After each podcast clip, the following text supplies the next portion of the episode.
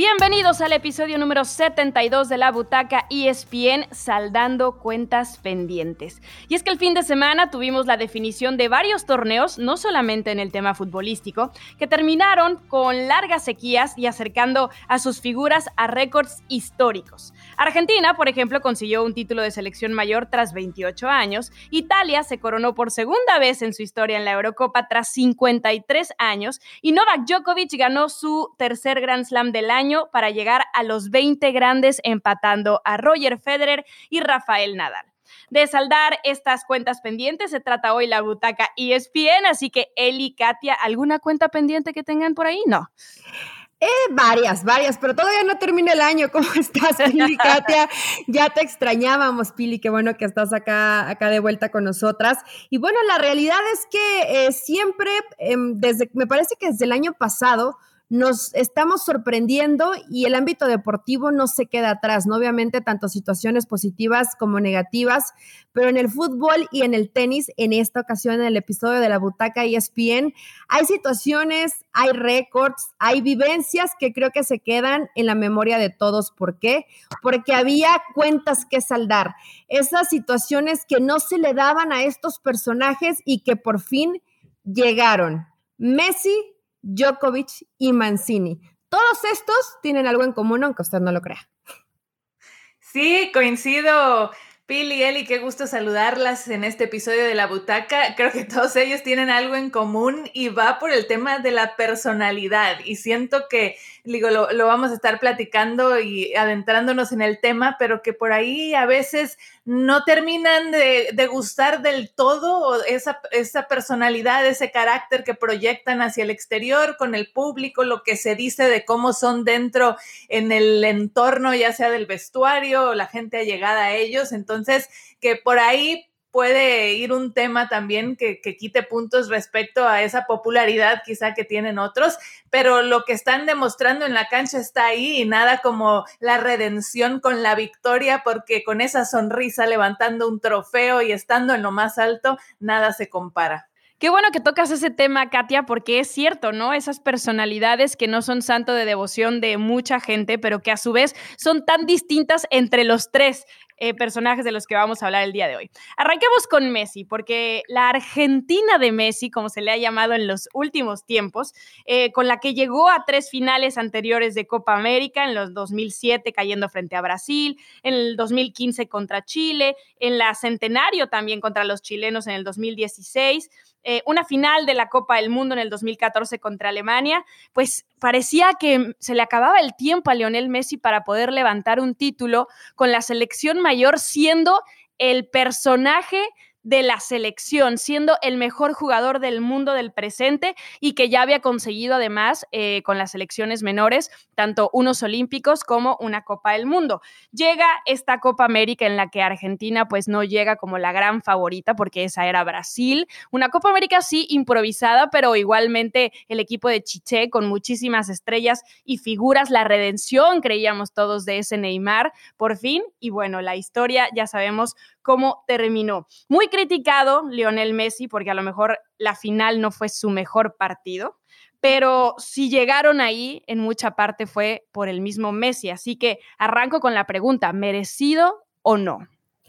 Por supuesto que merecido. A ver, fue el mejor jugador de, para mí, la Copa América, ¿no? Eso no lo digo yo, no lo invento, no es porque me simpatice Argentina, la estadística lo avala. Ahorita les voy a decir todos los números que me puse a investigar de Messi, porque en realidad es una locura y es extraordinario, no solamente comparándolo en Copa América, sino lo que también se hizo dentro de la Eurocopa. En 105 años, nunca había vencido Argentina a Brasil de calidad de visitante. O sea, otro de los datos que dices, increíble que esto se pueda dar pues sí, eh, el universo nos sigue sorprendiendo, ¿no? Los de azul en el tema del fútbol están de moda en este 2021 y la realidad es que Messi por supuesto que se lo merecía, Katia Pili. Eh, yo sé que hay gente que no le gusta esto, pero yo sí veo como justicia del fútbol, de todo lo que Messi nos ha regalado en un terreno de juego, faltaba coronarse con su selección, por una cosa o por otra,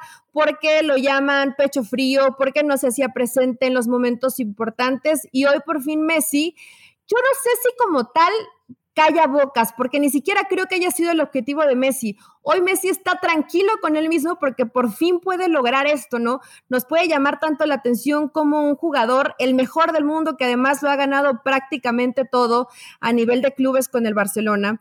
Eh, y a nivel individual. Y a, nivel individual, claro. Se sigue emocionando de esta forma. Caro Pili hace la llamada, se comunica con su esposa, estaba feliz, todo el grupo va y lo, y lo cargan y lo aplauden porque saben que esto si había alguien que lo necesitaba urgentemente, seguramente era Messi, ¿no? Y sobre todo por, por Cronos, por el tiempo que no perdona y que probablemente esta fue la última Copa, ah, Copa América de Messi, sin olvidar que todavía el próximo año tenemos Qatar, ¿no?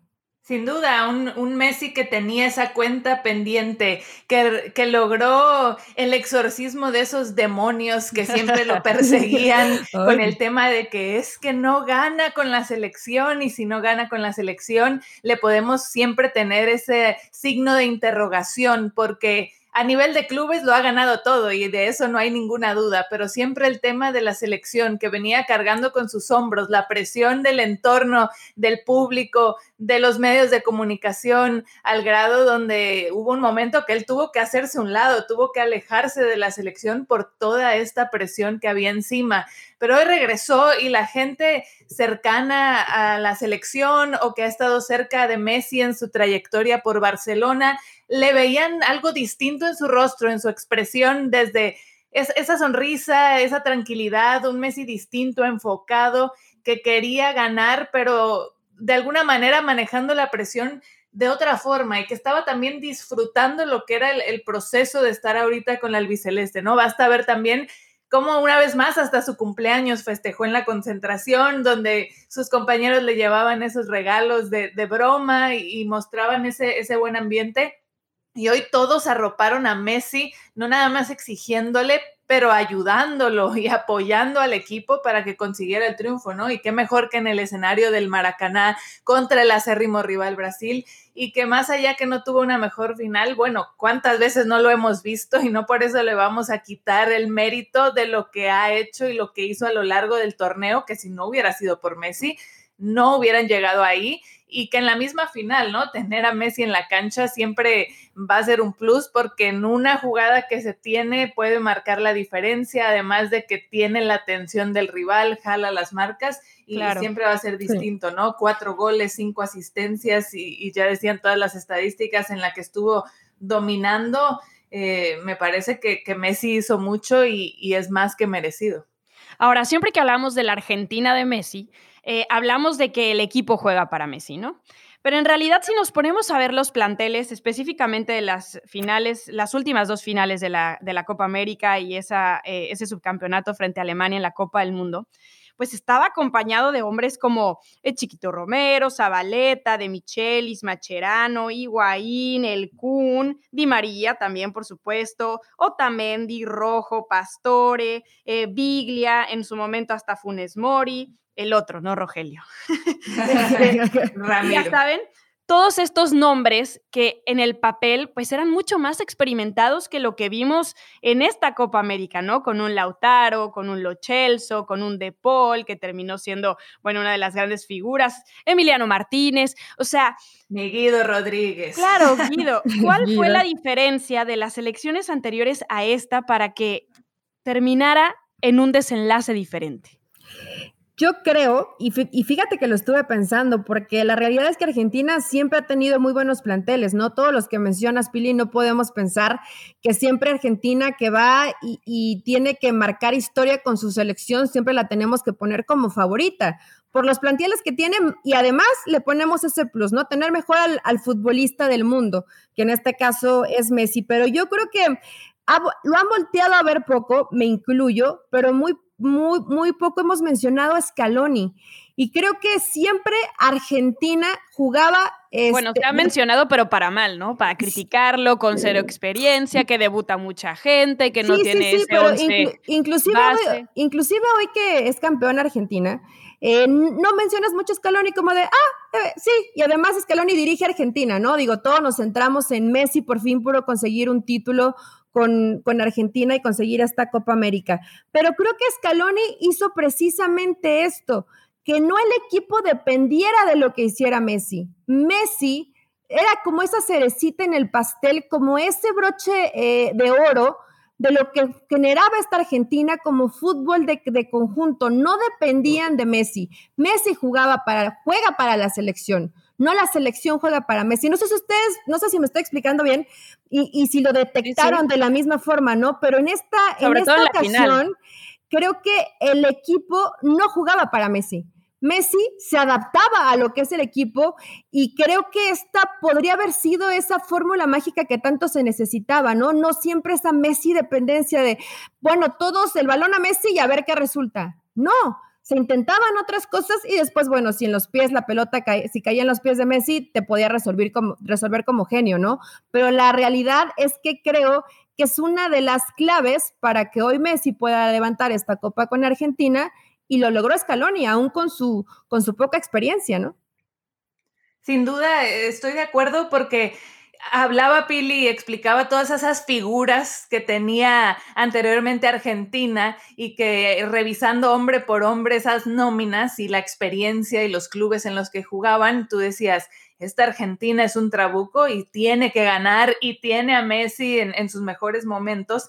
Y por allí, mm, por una u otra razón, no terminaban de hacer ese juego colectivo o encontrar esa forma de adaptarse, como dice Eli, a, Messi y que no solamente dependieran de lo que él pudiera hacer, pero también encontrándose como grupo. Entonces me parece que hoy con otros jugadores más jóvenes, con el mismo técnico que encontró la manera de hacerlos jugar, de estar en armonía, en sintonía, en la misma página, eh, el equipo funcionó mejor, ¿no? Entonces creo que, que ahí viene el éxito también de ver a Messi en este en esta etapa más madura como ese líder dentro de la cancha y sabemos que nunca va a ser de acuerdo a su personalidad, ese líder que esté siempre hablando fuerte en el terreno de juego, pero que lo tienes allí porque simplemente con su talento habla y te marca la diferencia, pero teniendo el, apoyo de otros jugadores, ¿no? Y, ya hablaban, por ejemplo, de, de Paul y lo importante que fue para esta selección y para el mismo Scaloni, porque disputó 29 de los 34 partidos que ha dirigido Scaloni y, habla de cómo se volvió esa pieza fundamental y luego ver que otros jugadores de experiencia como Di María, que cuando tenían que aparecer en la, final apareció, marcó el gol, eh, pero uno ve a, qué otros jugadores les dio la confianza, ¿no? Lo hablábamos de, de Lo Chelso, de, Paredes, de mismo Guido Rodríguez. El mismo Martínez, o sea, ¿quién se iba a imaginar? Y arrancamos la Copa América diciendo, no, pero es que ¿quién va a ser el portero titular de Argentina? o sea. Sí, con, la, con las dudas, claro. Entonces mostraron ese carácter competitivo, algo más fresco y encontrando esa armonía como grupo. Ahora, siempre llegan los cuestionamientos, porque es que Claro, así tiene que ser, ¿no? Y las comparaciones escalan a que Pelé consiguió su primer título con selección mayor a los 17 años, después a los 21, después a los 29, ¿no? En las Copas del Mundo. En el caso de Maradona, bueno, llegó a los 25 años, el primero. Eh, Cristiano, ¿no? La Euro a los 30 y Messi lo consigue hasta los 34. ¿Esto le quita mérito o, o solo son ganas de crear polémica? Pues, porque sí. Es siempre buscar eh, la situación complicada, ¿no? En donde creo que, que, no la hay. No importa si lo hiciste a los 18, a los 20, a los 30, a los 35, eh, creo que siempre hay situaciones, circunstancias que, que te va negando el fútbol y que por más que tengas muchísima calidad, definitivamente no se da, ¿no? ¿Cuántos muy buenos futbolistas en el mundo hemos visto con grandes trayectorias, pero con muy pocos títulos, que no están comparados con, con el nivel futbolístico que de pronto los ves en el terreno de juego, ¿no? Hablando de lo individual. Entonces, creo que Messi ya está acostumbrado a que las comparaciones nunca se van a terminar.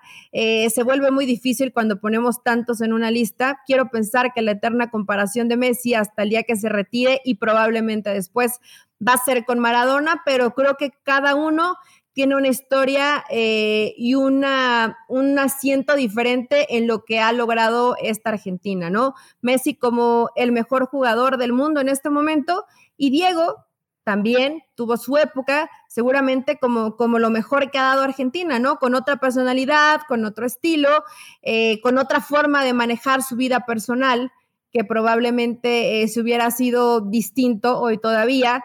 Eh, tendríamos a Diego Armando Maradona con nosotros, pero bueno, la realidad es que creo que basta de comparativas con Messi. Messi lo necesitaba y hoy lo consigue con Argentina, ¿no? Después de mucho luchar. Y Argentina también lo necesitaba. Y Argentina también lo necesitaba. Y más en este momento que para mí me parece eh, tan importante, previo a un mundial, ¿eh?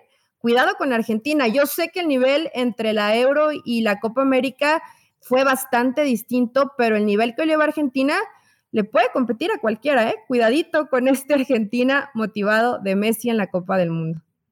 Y es que vean, me compartía un aficionado argentino este mensaje, dice, esperé 28 años por esta alegría. y para los que no recordamos 1993, qué linda primera vez, qué lindo es ser argentino. Entonces creo que esto muestra también cuánto, lo que decían, también cuánto lo necesitaba Argentina por esa historia de fútbol, por esa historia de lo que representa para el país, porque a lo largo de los años han tenido las figuras tienen a Messi y no llegaba ese ansiado título, ¿no? Entonces, eh, más allá de que Messi lo consiga a los 34 años, creo que son distintas etapas, el fútbol ha evolucionado, sabemos que hoy la carrera del atleta es más longeva y que hoy Messi, pese a tener 34 años, todavía está en buen momento y cierto, no es en su época de los 20 que también brillaba en lo más alto con el Barcelona, pero es, otro momento, ¿no? Y lo que platicábamos también, donde él puede quitarse algo de presión, disfrutarlo y ser un líder distinto para esta selección y tuvo que ser cuando tuvo que ser y fue ahora. De acuerdo, él mismo decía, mm, me parece que fue después del partido, no sé dónde lo escuché, cuando dice que, que esas finales que perdió, pues todo está programado para ese momento, ¿no? Para este en el que iba a terminar levantando la Copa América. Lo único que a mí sí me pone a pensar es que qué lástima que se termina quitando esta losa de encima, cuando sabemos que pues su carrera ya está en el último tramo, ¿no? Porque ¿qué hubiera sido de quitársela antes? Sabemos que tal vez Qatar pueda ser su último mundial y pues evidentemente por ser Messi, por lo mismo que les comentaba hace un minuto, todos decían, bueno, ahora le falta la Copa del Mundo, pero yo no sé si tenemos tanto tiempo para que alcance Messi a levantar una Copa del Mundo. Va a pues llegar inspirado. Sí, el próximo, digo, yo sé, Hoy después de todo el fútbol, que, el fútbol que vimos, dices, oye, no está, no está nada sencillo, ¿no? Sobre todo con selecciones que fueron también bastante sorpresa en, en la Eurocopa. Pero, ¿por qué no? O sea, a ver, imaginemos un partido, claro, hay que, hay que pasar varios filtros todavía, ¿no? Pero una final Italia-Argentina, que son los dos campeones. que se está hablando mucho de, de esa Copa Maradona. ¿Creen que Argentina no podría hacerle partido a, a Italia? Digo, recuerdo las debidas proporciones de que fue muy, muy superior el nivel que vimos en la Eurocopa. Yo creo que sí. De hacerle partido a ganarle un mundial, no sé. Bueno, pero ya estás en una final. Pero va a competir, pero yo sí, creo que, que competiría en, el marco de una final. Imagínate, y contra Italia. y la historia nos puede regalar esto, ¿no? los detalles bonitos del fútbol podrían regalarnos una Argentina-Italia, claro cuántas cosas tienen que pasar para que eso se dé y, cuántas, además, favoritas tienen que quedarse en el camino, ¿no? Pero yo no lo veo tan lejano. Probablemente decimos, qué lástima, ¿no? Que, que no consiguió esto Messi hace cuatro o cinco años, porque hubiera dado un poquito más de tiempo de verlo a lo mejor sin esa losa en Brasil o en Rusia. Pero bueno, si hoy solamente nos queda Qatar, pues disfrutemos Qatar, chicas, a ver si, Ahora, si logra Messi con Argentina. Ya para terminar el tema de Messi, pasar al de Novak Djokovic, ya no le debe nada a nadie, ¿no? Porque, bueno, no sé si antes de esto todavía se lo debía, pero bueno, todos decíamos, queremos verlo ganar un título con la selección mayor, más que deuda, era algo de que queríamos ver, pero ahora ya, ¿no? Cuentas saldadas. Sí, siempre le van a exigir más porque es Messi, entonces sí, que, que es la siguiente exigencia el Mundial, porque Maradona ganó Mundial y entonces eh, siempre va a ser la siguiente exigencia, pero creo que por ahora digo, no le debía nada a nadie desde antes, pero ha quedado eso saldado, yo sí diría, de que entregó un título con Argentina. Ay, es que una Copa América, y mira que lo entiendo, ¿no? Y lo importante, y se ponen ahí con 15 títulos de Copa América, igual que Uruguay, pero yo creo que Messi sí, pues el mejor jugador del mundo se le tiene que pedir la Copa del Mundo, ¿no? Entonces, sigue esa deuda pendiente. Veremos si la carrera, si el tiempo, eh, si las bondades y los dioses del fútbol nos permiten verlo y se lo permiten a, Messi disfrutarlo, ¿no? siempre va a ser esa deuda pendiente. Creo que cualquier futbolista que sea top en el mundo, pues lograr eso con su selección, claro. Si dependiera de ellos mismos sería otra cosa, ¿no? Pero hoy eh, hay otros personajes dentro del terreno de juego que también tendrían que llevar de la mano a Messi y poder conseguir esa tan anhelada Copa del Mundo. Me motivé, chicas, lo siento, pero es que es así, a Messi se le tiene que exigir muy arriba. Y entiendo, es que eh, hablando de, del nivel de las elecciones, es porque sabes que Argentina sí es una selección que ha ganado Copa del Mundo y que tiene el talento y la posibilidad para ganar, contrario a, Portugal con Cristiano, sabes que, que si ya ganó de por plena euro, o sea, es más complejo pensar en una Copa del Mundo. Bueno, llegó a 38 títulos Leonel Messi en club y selección. Se dice fácil, no lo es. Pero bueno, pasemos entonces al siguiente tema que es Novak Djokovic en este podcast de Saldando Deudas, porque me acuerdo perfecto que cuando Roger Federer en el verano del 2018 llegó a sus 20 Grand Slams, Nadal tenía 17 y Djokovic tenía tan solo 12. El serbio ha sido el último del Big Three en sumar el fin de semana pasado su vigésimo Grand Slam. Y mientras algunos creían que se estaba quedando rezagado, por lo mismo que les digo, eh, porque eh, en este 2021 además lo comenzó con 17 Grand Slams, eh, bueno, pues la lesión de, rodilla de Federer, las cirugías, la baja de juego de Rafa, ha permitido que en este 2021 de esos 17 sean 20, porque ha ganado los tres que se han disputado en este año. De ganar el US Open a finales de, de año, eh, estaría ganando el Grand Slam, o sea, los cuatro Grand Slam de la temporada. Y por esto ya se está barajando la situación de que eh, pues podría ser el mejor deportista de la última década en el deporte blanco. ¿Lo creen así? Y puede ser el Golden Grand Slam si gana, Grand Slam si gana la medalla de oro en sí, creo, creo que, está indeciso, está indeciso de ir a los Olímpicos. Es que no, nos ha dicho que sí, si va a Juegos Olímpicos o no, que creo que es la, situación que podríamos poner entre comillas, ¿no? Pero imagínate que se lleva el, Golden Slam, eh, lo, lo, estuve investigando un poco más y sería eh, junto con la alemana Steffi Graf, eh, el único que lo consigue dentro de este año, ¿no? Entonces, eh, realmente serían una situación en cuanto a récords. Pili Katia, me puse a buscar cualquier cantidad de récords y es que en todos está Djokovic, ¿no? Poniendo tendencia, rompiendo récords, eh, obviamente bastante cerca, ¿no? Nadal y Federer, pero aún así, imagínate lo que todavía puede lograr, porque además tiene 34 años. ¿Qué más nos va a dar Djokovic? Recién cumplidos en mayo, por cierto. ¿Qué más nos va a dar dentro del tenis? No, probablemente eh, para muchos no es uno de, sus personajes favoritos. Para mí no tiene el carisma ni de cerca de lo que tiene Federer o lo que tiene Nadal. Pero el talento es innegable. Y si los números que hoy tiene a los 34 años, imagínense si sigue con esta situación de cómo se cuida, eh, de cómo entrena. Yo creo que tenemos Djokovic más o menos hasta los 40 a muy buen nivel, ¿eh? Sí, ex campeones decían que ellos ven a un Djokovic que puede llegar hasta 25 o 26 Grand Slams al, al, término de su carrera, que quizá Rafa pueda ganar uno más y que no creen que Federer ya vaya a ganar otro, que se ve complicado por la edad, por ya las lesiones y que el último que ganó se quedará en, esos 20 el Australian Open en el 2018, o sea, ya lleva varios en los que no ha podido trascender Roger Federer. Lo de Nadal, bueno, el año pasado, en el 2020, en el Roland Garros, fue el último que, ganó, empatando esos 20. Y si les decía ese dato de, del 2018 con Federer 20, Nadal 17 y Djokovic 12, ¿por qué está el, el tema del el mejor tenista de la década? Porque en el 2011 cuando Roger Federer tenía 16 majors ganados, Nadal 9, Djokovic solo tenía uno uno en el 2011. O sea, estamos hablando que en esta década llegó a 20, o sea, 19 en una década. Es una locura.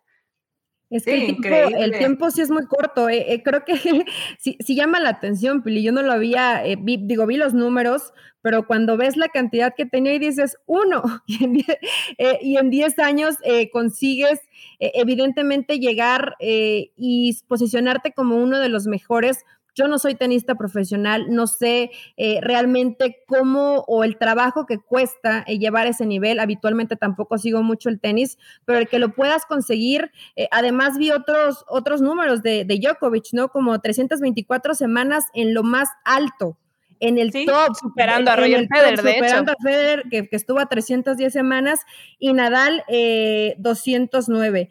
Eh, en el 2015 tuvo un récord que, nunca ha sido igualado, acumulando 16.785 puntos, ganó 11 títulos, el Australia Open, el Indian Wells en Miami, Monte Carlo, Roma, Wimbledon, US Open, Pekín, Shanghái, París-Bercy y la Copa Masters.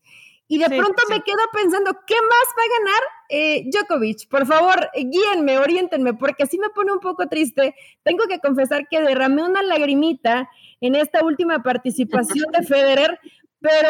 Totalmente, todo, feliz. Creo que en cuanto a números, Djokovic se los va a terminar llevando por mucho. Sí, y tenía este, estos sentimientos encontrados, hasta puse una encuesta en redes sociales, porque pensamos siempre en Federer y en Nadal, y en Federer siendo el, máximo exponente por su clase al jugar y lo que ha representado a través de los años, ¿no? E, esa también rivalidad con Nadal, este joven, y cómo surge, y los enfrentamientos épicos que dio contra Federer, y siempre detrás estaba ahí Djokovic, y, no por hacerlo menos y, quitar ese talento y esa mentalidad, ¿no? Porque en este deporte y siendo eh, individual, mucho es esa, mentalidad y esa fortaleza que cada jugador tiene. Y hemos visto al a Djokovic también superar momentos complicados que demuestran esa fortaleza interna impresionante que tiene de la manera de prepararse y de la manera de superar los obstáculos. Pero se reduce también a un tema de la personalidad y ha habido situaciones polémicas en, la carrera de Djokovic donde ha hecho comentarios que no han gustado, donde se ha puesto de lado eh, en contra de los intereses de, la federación, en fin, siempre hay este tema donde da una sensación de arrogancia en sus declaraciones que, no termina de gustar del todo y cuando volteas y ves la clase de Federer, la clase y el carisma también de Nadal y eso se refleja, por ejemplo, en los patrocinios, ¿no? Porque con todo y, y lo que ha ganado Djokovic sigue estando muy por detrás de lo, de lo que tienen estos otros dos y creo que se reduce mucho a eso, a, lo que... A la personalidad. A la personalidad y a la respuesta que hay por parte de la gente, porque de acuerdo al artículo de Forbes, el serbio desde 2003 que se volvió profesional ha tenido una ganancia de 430 millones, digo, nada mal. Nada despreciables, ¿no? Nos puede pasar la mitad si quiere. Todavía está 50 millones detrás de lo que ha sido la carrera de Nadal y, ni hablar de Federer, que es de otro planeta, porque fue, eh, bueno, entró en la lista el, el, sexto atleta que ha alcanzado superar los mil millones de dólares en su carrera, algo que solo lo han logrado Tiger Woods, Floyd Mayweather, Cristiano Ronaldo, Lionel Messi y LeBron James. Entonces, bueno, él por supuesto está en la estratosfera, en otro nivel, pero eh, esto es un reflejo en el tema de la personalidad que decimos, de cómo el gusto de la gente va hacia otro lado y por eso nos queda a veces esa duda de poner a Djokovic en, en esa misma categoría que los otros, ¿no? Pero de que son los Big Three, son los Big Three. No, de acuerdo. Y además, Em, hablando de esa personalidad, cuando le preguntaban acerca de si él sentía eh, que era el mejor tenista de, la era abierta, él decía, pues yo me considero como el mejor y yo creo que soy el mejor, de lo contrario no me pondría a, a hablar o haber confiado de ganar los Grand Slams que he ganado y hacer historia, ¿no? Ese tipo de cosas como que a veces dices, ah, voy a la Mourinho. Claro, está bien que te lo creas, está bien, ¿no? Siempre hablamos de esto, de, de quererte y de creerte lo que eres y de lo que eres capaz, pero a veces no sé si decirlo así tan abiertamente. No, le, le, cae bien o mal a la gente. sí, le bajó una rayita diciendo, en cuanto a la discusión de quién es el mejor de todos los tiempos, eso ya se los dejo a ustedes o al debate de los medios. Ahí ya le bajó un poquito. Eh, sí, no, no cae, bueno, es cuestión de gustos, no cae muy bien, o al menos eh, con los que se le comparan. Eh, imagínate cuando siempre ves a Federer, un caballero, sonreír, alegre, educado, casi casi el deportista perfecto, ¿no? Y, bastante parecido Nadal. Y de pronto Djokovic sale con esto, pero yo, honestamente, chicas, siempre he estado en contra de que cuando te sabes bueno y lo digas, se vea muy, bueno, si, si estás presumiendo, si es un ego, si es soy el mejor, pero ¿qué tiene de malo que sepas, porque además la estadística te avala y que digas que eres el mejor? O sea, solamente es válido que lo digan los demás, pero tú no. Puede caernos o no bien Djokovic, pero tiene la razón. O sea, en realidad hoy es el mejor una falsa modestia también, ¿no? Sí, así como, bueno, no lo digan, no lo digo, no lo digo yo, díganlo ustedes. Sí, soy el mejor y, y, punto, ¿no? Y chequen la estadística y si no les gusta y si no les queda bien, pues es problema de ustedes. A mí no me gusta esa, esa falsa modestia, que digan que son los mejores, porque además, y sobre todo en un deporte individual, ¿no? Imagínate el, el sacrificio que tienen que hacer para mantenerse en un nivel tan alto durante tanto tiempo. De acuerdo, pues con nueve Australian Opens, con dos Roland Garros, con seis Wimbledon y tres US Open, Novak Djokovic es el único que ha ganado cada slam en dos ocasiones mínimo, porque si revisamos las estadísticas de Nadal, solamente tiene un Australian Open y Federer solamente tiene un Roland Garros. Y además es el único que ha ostentado los cuatro simultáneamente. No quiere decir que haya hecho el Grand Slam, porque pudo haber ganado, no sé, em, Wimbledon y el US Open y después el Australian Open, así, ¿no? Ya, o sea, teniendo los cuatro, no en el mismo año calendario, pero sí al mismo tiempo. Y bueno, pues vamos a ver si este año consigue el Grand Slam. Y si se termina inclinando por ir a los Olímpicos, pues entonces sí, Katia, ahí que nos regale el Golden, Slam. Pero bueno, em, seguimos con este podcast de Saldando Cuentas Pendientes y es momento de hablar de Roberto Mancini.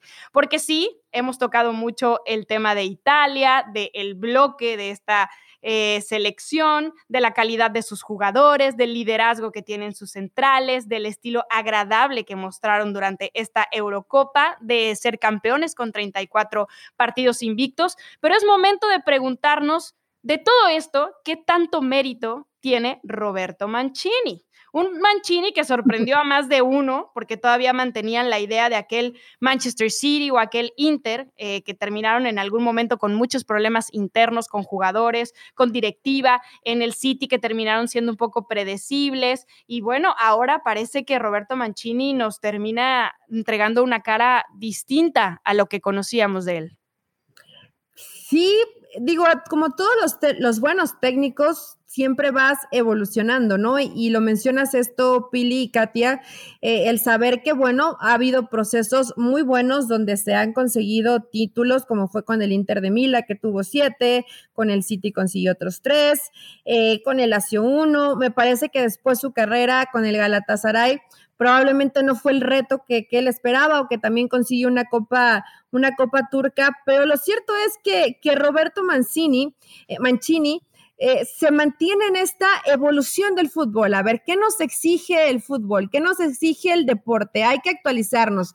Que sí, el catenacho, ok, somos Italia, pero también vamos a saber ofender cuando lo necesitamos y, y hay personalidad. Y leía una anécdota de previo a, jugarse la final ante Inglaterra, donde está dando la alineación y pone a Espinazola, ¿no? Sabiendo que está lesionado, luego todos se quedan como, ¿qué le pasa al entrenador? Le da un poco de risa y corrige y pone a Emerson. Me refiero, tratando de liberar un poco de presión. Entonces, cuando nos preguntas, Pili, ¿Qué porcentaje le damos al entrenador de lo que hizo la, selección italiana que consigue un título después de tanto tiempo?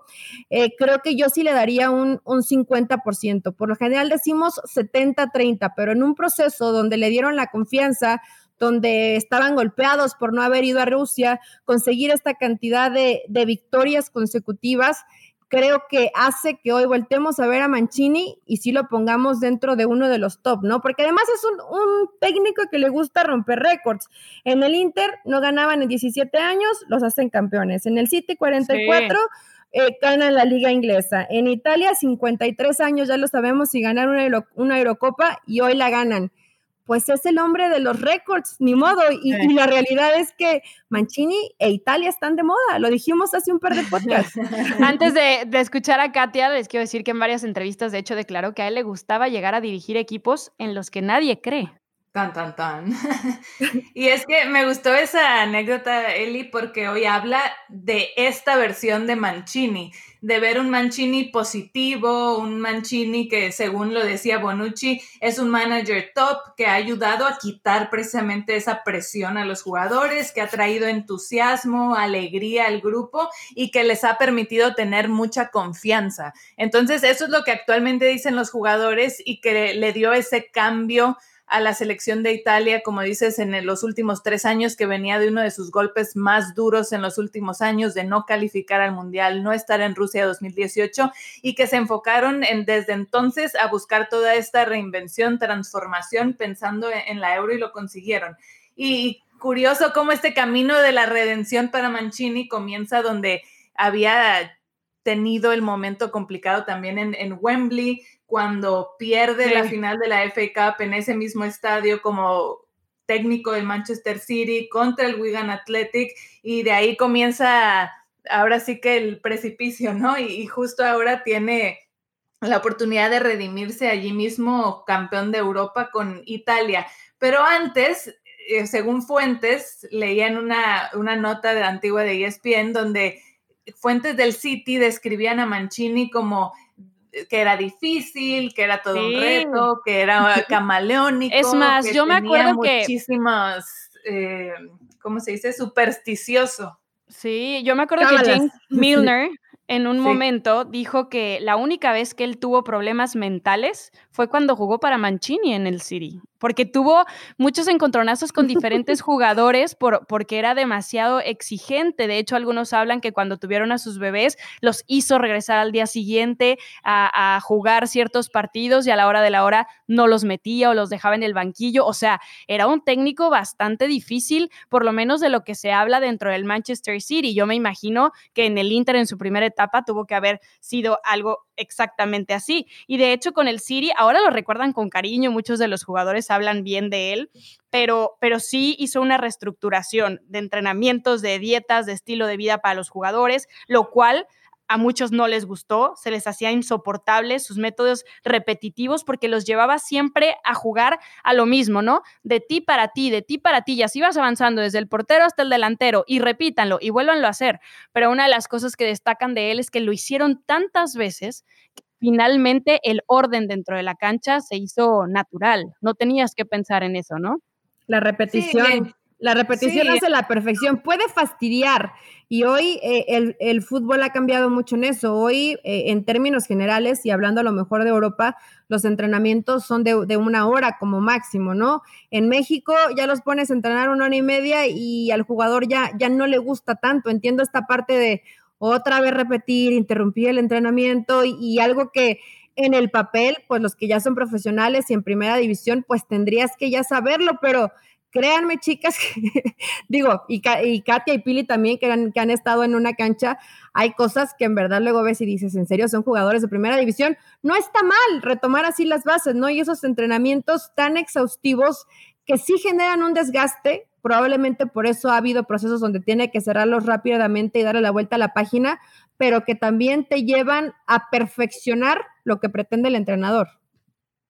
Sin duda, y creo que en, el caso de Mancini, digo, como todo en la vida, ¿no? Vas aprendiendo y después de esos golpes que te dan, en, más allá de que lo llamaban que era una diva y de estar en lo más alto cuando tienes esa caída, pues vas aprendiendo y él mismo también tuvo que reinventarse en lo personal después de todo lo que se decía, ¿no? De las confrontaciones que tenía con Balotelli, que Carlos Tevez lo odiaba, que a Mika Richards se puso el apodo de Swarovski porque era delicado como un cristal y que ah no bueno cábalas que, que platican de que había cábalas para todo, que en el estadio no podía haber nada de color morado, que una vez cuando el equipo iba a volar de regreso de Madrid después de un partido de la Champions contra el Real, que insistió que los jugadores tenían que eh, comer meat, albóndigas, porque todo el, en el vuelo de regreso, que porque en el vuelo de regreso anterior habían comido albóndigas y entonces que todo el equipo, bueno, el staff del equipo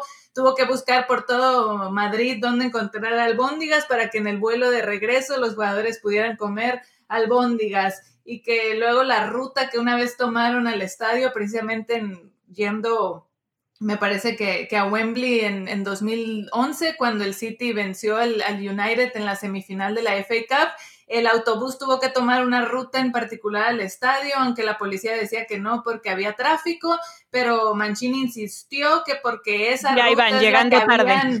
se habían tomado, no, sí llegaron tarde, o sea, una hora, una hora, menos de una hora para que ya fuera el comienzo del partido, los jugadores ni pudieron salir a la cancha, ah, pero ganaron. Entonces él dijo que tenía la razón. La cábala, sí. La cábala, porque ganaron pese a todo y que llegaron tarde que los jugadores ni salieron a la cancha. Pero esos detalles que obviamente pues caían un poco gordos o que tenía todo el equipo de cabeza con, con estas situaciones. Claro, el jugador que les decía era Jerome Boateng, que tuvo a sus gemelitas y tuvo que regresar a Alemania, obviamente, para el nacimiento de sus niñas.